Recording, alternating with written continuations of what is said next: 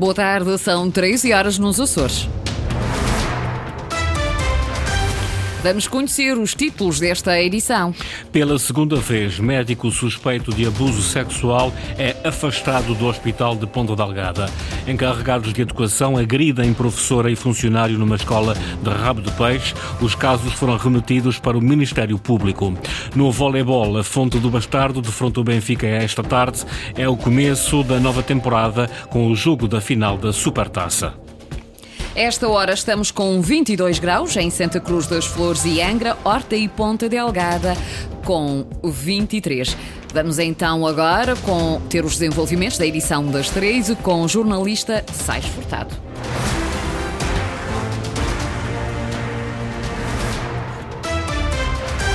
Médico neurologista do Hospital de Ponta Delgada, alvo de nova suspensão por suspeita de abuso sexual. A notícia é avançada pela SIC. A primeira suspensão aconteceu no verão passado, hum, quando o médico era diretor do Serviço de Neurologia do Hospital do Divino Espírito Santo. Foi afastado na sequência de uma queixa de um utente por abuso sexual. Regressou meses depois para dar consultas no mesmo hospital e nas últimas semanas voltou a ser alvo de nova queixa de abuso abuso sexual por parte de outra utente.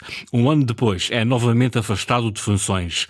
Contatado pela Antena Açores, o Conselho de Administração do Hospital não confirma nem desmente. Contatado pela SIC, o médico recusou comentar o caso. Quanto ao Ministério Público, explica que mantém dois inquéritos que envolvem o médico, desencadeados o ano passado, um relacionado com a queixa de um utente de uma clínica privada e outro relativo à utente do H10. Para já não há nenhum inquérito aberto ainda este ano na Justiça.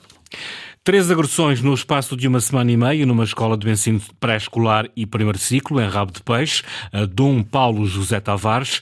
As agressões partiram de encarregados de educação contra um assistente operacional e uma professora. Reportagem de Inês Linhares Dias. O medo de represálias é muito, por isso Sónia, nome fictício, pede para não ser identificada e para a sua voz ser distorcida. Numa semana e meia houve três agressões numa escola de rapto de peixe. Dois encarregados de educação diferentes agrediram no mesmo dia o mesmo assistente operacional. Uma semana depois, uma encarregada de educação agrediu uma professora. Sónia assistiu a todos estes episódios de violência. Éramos auxiliares. O auxiliar em questão foi agredido duas vezes. O portão foi visto por crianças, foi visto por vários encarregados de educação, inclusive eu. E do, dos docentes também foi visto por, mais ou menos por volta de meio-dia, que estava à espera do, do meu filho para, ir buscar para almoçar quando vi a agressão de uma mãe. É, uma professora, é uma docente. Os motivos das agressões nem sempre são claros, mas passam muitas vezes pelo desrespeito pelas regras. É, a agressão à docente não, não, consegui, não consegui perceber o porquê, porque estava assim um bocadinho distanciado. Em relação aos outros dois encarregados de educação que agrediram o auxiliar, penso que foi por não respeitarem as regras da escola e quererem ser uh, os donos da escola e então só há regras a cumprir, e também as cumpro deixo o meu filho a horas, vou buscar o meu filho a horas, só entro quando, quando tenho autorização e a questão que se passa é que não respeitam. Sónia acredita que as escolas fazem tudo o que é possível e pede a atenção da Secretária da Educação para este problema. Eu acredito que a escola, eh, eh, dentro dos seis meses, não se consegue desdobrar mais. Agora espero por parte da Direção Regional da Educação, nomeadamente na Sra. Secretária, que se digne ir às escolas não é só a escola A, B ou C ou da freguesia A, B ou C. Vá às escolas, veja como é que as escolas estão. Olhem para os auxiliares, olhem para as pessoas com olhares. Três agressões de encarregados de educação a funcionários de uma escola no espaço de uma semana e meia. O caso não é único. Em reação a uma denúncia feita nas redes sociais, vários professores de outras escolas dizem também terem sido vítimas de agressões. A secretária regional de Educação diz que a tutela não foi informada das agressões e que só tomou conhecimento depois de ter sido questionada pela Antena Açores e pela agência Lusa. Sofia Ribeiro explicou que as agressões foram comunicadas pela escola APSP. Os casos foram remetidos ao Ministério Público. Quer num caso, quer no outro, a escola reportou uh, ao agente da Escola Segura, que lá temos em trabalho connosco. Não nos havia, não nos havia reportado a nós, uma vez que entendeu uh, que são situações que infelizmente ocorrem e que, sendo pontuais, são resolvidas pela escola. Uh, questionada pela comunicação social relativamente a isso. Nós confirmamos junto à escola que as devidas diligências tinham sido prosseguidas. Questionada também sobre as medidas a tomar em casos de violência, Sofia Ribeiro diz que foram ativadas as estruturas certas nas escolas. Estamos a falar de duas situações em que são os próprios que, têm contato direto com as estruturas da escola que de imediato foram uh, ativadas. E, portanto, aquilo que nós fazemos e prognamos é para garantir que nessas situações Uh, o Conselho Executivo é a primeira, a primeira instância que avalia uh, a gravidade dos atos. Nestes dois casos, o Conselho Executivo entendeu que foram excedidas as normas da sã convivialidade e, como tal, entendeu que faz, devia reportar à Escola Segura, assim fez, a orientação que eu dei a título, no, no contato pessoal que tive com o Sr. Presidente do Conselho Executivo, foi dizer que nestas circunstâncias devemos prestar todo apoio aos nossos funcionários e colaboradores. A responsável pela pasta de educação a recomendar que seja prestado todo o apoio aos funcionários e colaboradores depois de vários casos de agressão numa escola de rabo de peixe. Os episódios foram reportados à PSP e remetidos ao Ministério Público. Antena Açores ouviu o representante dos pais da escola de rabo de peixe, Heitor Amaral, é também assistente operacional e diz que na escola sede do agrupamento os comportamentos agressivos são frequentes as mães metem-se muito agressiva com a calçora. Em modos do polícia para lá e, e, uh, e meter a sua pressão quando pensa que está lá, sempre tomem mais respeito, olha o guarda, eh, mas as mães metem-se lá. O problema não é fácil de controlar, mas é agravado pela falta de assistentes operacionais, denuncia o representante. Há a lei que diz que porque a senhora que tenha 20 crianças tem que ter um auxiliar para para que a professora na praia.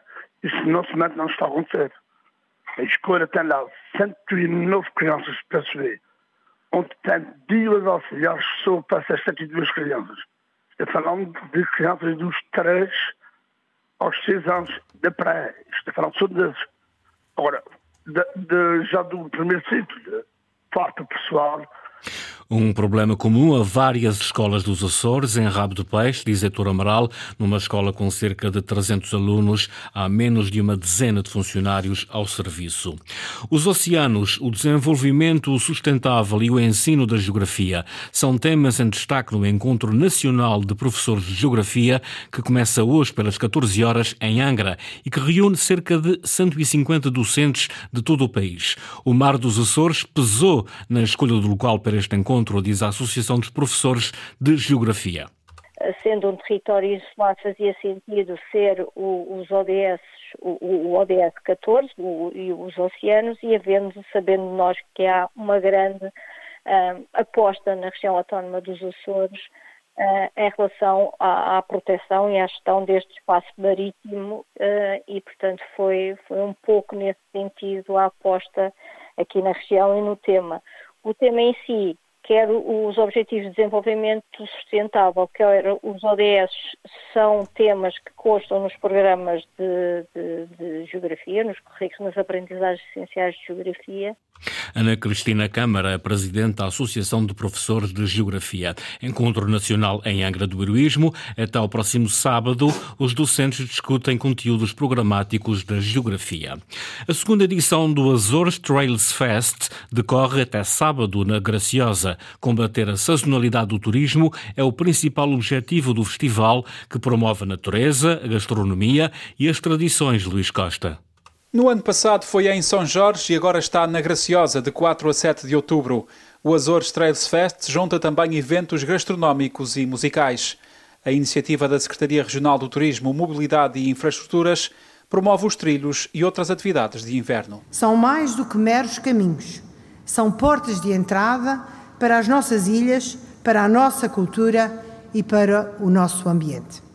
São pontes seguras para a vivência plena da nossa biodiversidade, levando os nossos visitantes a locais que de outro modo seriam inacessíveis ou desconhecidos. Berta Cabral destaca que os números do turismo têm melhorado na época baixa devido à promoção do turismo de natureza. Devo dizer que os crescimentos do primeiro semestre onde a maior parte ainda é a época baixa e época média, nós tivemos crescimentos na Graciosa de dormidas da ordem dos 11,5%.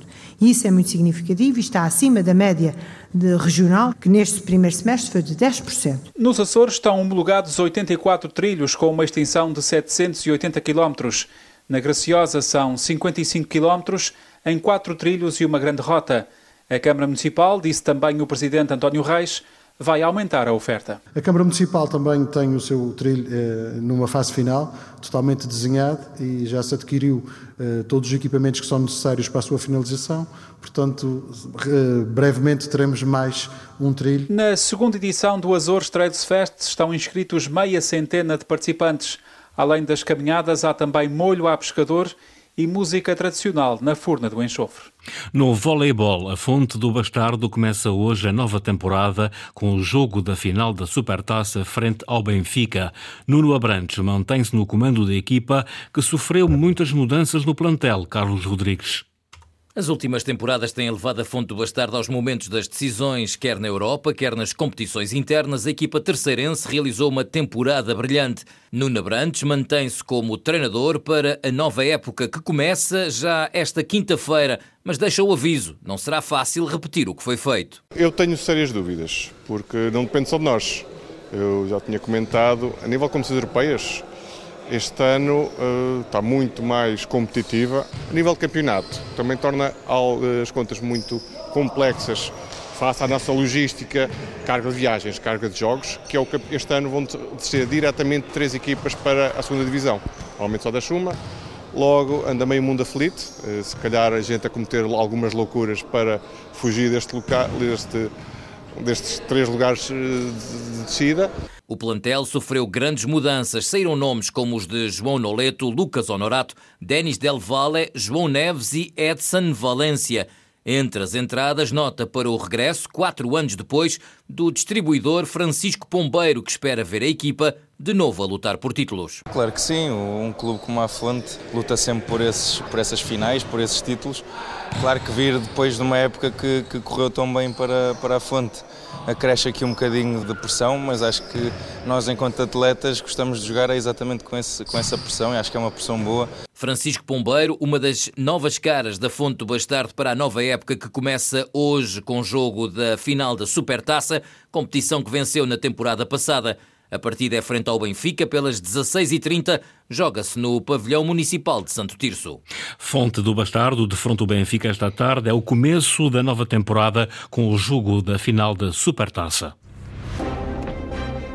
Foram as notícias da região, edição das 13 horas com o jornalista Sais Furtado. Notícias em permanência em acores.rtp.pt e também no Facebook da Antena 1 Açores.